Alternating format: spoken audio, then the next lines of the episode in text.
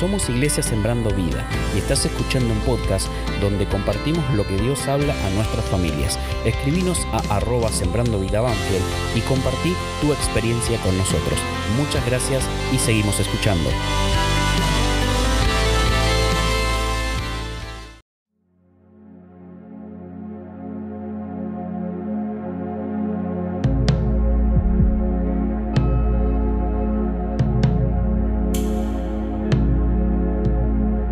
Hola, ¿cómo estás?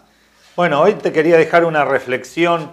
Eh, hace un tiempito atrás prediqué uno de los sermones y utilicé este pasaje que me está llamando de vuelta a reflexionarlo. Hechos capítulo 27 habla en un momento dado de un, un viaje muy dificultoso de Pablo cuando lo están llevando a Roma, que supuestamente casi mueren todos en el viaje, ¿no?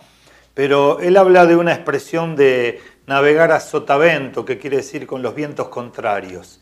Este es un tiempo donde parece que los vientos están soplando en contra nuestra, ¿no?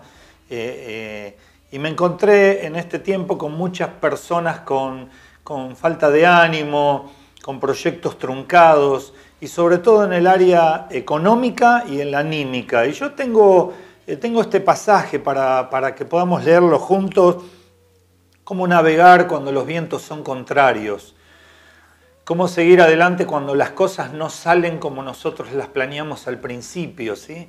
Y, eso está bueno que siempre sepamos que en todos los ámbitos de la vida no, las, no siempre las cosas salen como las planeamos. Entonces uno tiene que tener una salida de emergencia, como la solemos llamar. Fíjate que el pasaje de Hechos el apóstol nos habla de qué difícil que fue la navegación, que cuánto les costó eh, arribar a algún puerto y que eso a la larga terminó siendo de bendición. Fíjate, verso 4, vamos a leer del capítulo 27 de Hechos, y haciéndonos a la vela desde allí navegamos a Sotavento de Chipre, porque los vientos eran contrarios. Eh, navegar a sotavento es en contra del viento.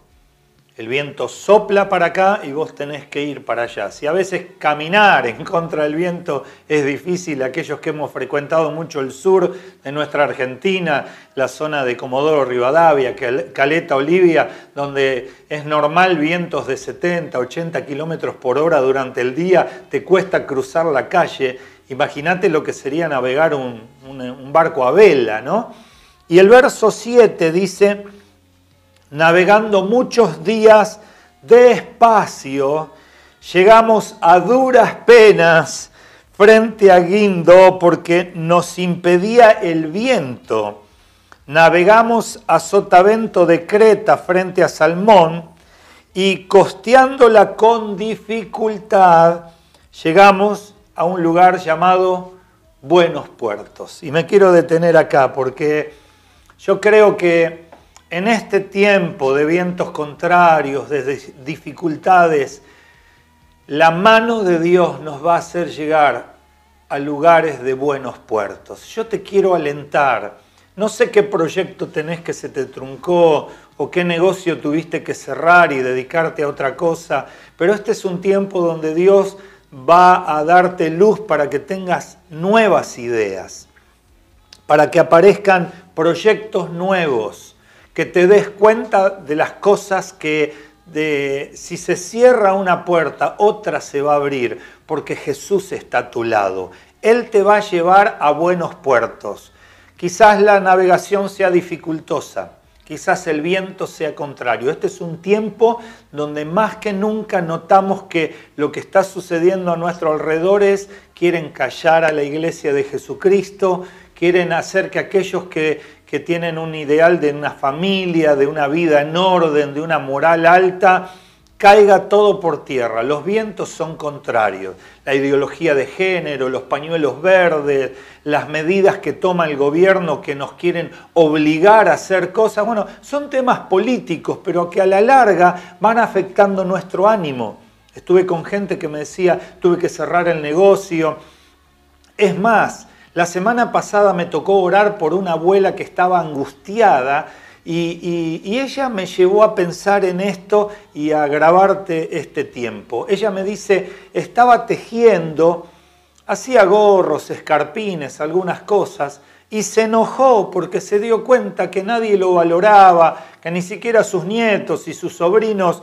Así que dice, metí la lana, la aguja, todo, la guardé arriba del placar y dije, yo no voy a ser ninguna tonta que me amargue porque la lana ahora está cara para ir a comprar. Y escuchó un sermón de alguien que le decía, pensá en lo positivo de lo que Dios tiene para vos. Así que una tarde estaba aburrida, dice, ahora no tejía, me crucé de brazos y es como que el Señor me dijo, volvé a tejer. ¿Y qué pasó? Dice, hice unos gorritos hice unas bufandas y a una de las nietas, creo que se le ocurrió sacar una foto y publicarla. Dice que esa semana se cansó de vender, a tal punto que me trajo un sobre con el diezmo y me dice, pastor, le traigo el diezmo de mi nuevo proyecto. Soy una tejedora que mis cosas se venden a través de las redes sociales.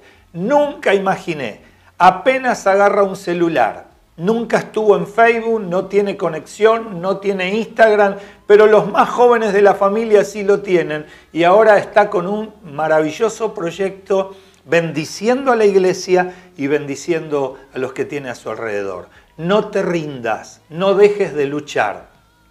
Todos tenemos una historia para contar. Yo vengo de una familia de abuelos extranjeros. Mis abuelos vinieron escapándose de la guerra, Llegaron a la tierra de Argentina, se fueron al campo, empezaron a cultivar, a sembrar, a criar animales. El sacrificio a la larga se ve. Han sido prosperados, nos han dado cosas buenas, educación. Acordate, nuestro país está lleno de gente que la ha remado desde abajo y ha llegado lejos, y vos sos uno de ellos. Así que si algo te pasó, estuviste a contra del viento, hay cosas que no te fueron tan bien, bueno, levanta la mirada, el Señor está con vos, te va a dar ideas nuevas, proyectos nuevos, porque cuando Dios bendice, nadie te roba esa bendición. Así que te quiero bendecir esta tarde y declarar sobre tu vida que en este tiempo el Espíritu Santo va a despertar en tu mente, en tu corazón, lo nuevo que Él tiene para vos, porque la Biblia declara, no he visto justo desamparado ni su simiente que mendigue pan. Dios te bendiga. Gracias por estar ahí.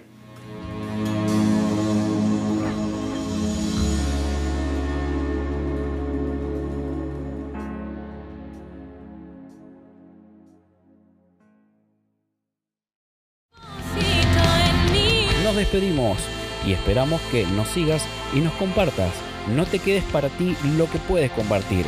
Nos vemos en el próximo podcast y recuerda escribirnos en nuestras redes sociales arroba sembrando vida y hasta la próxima.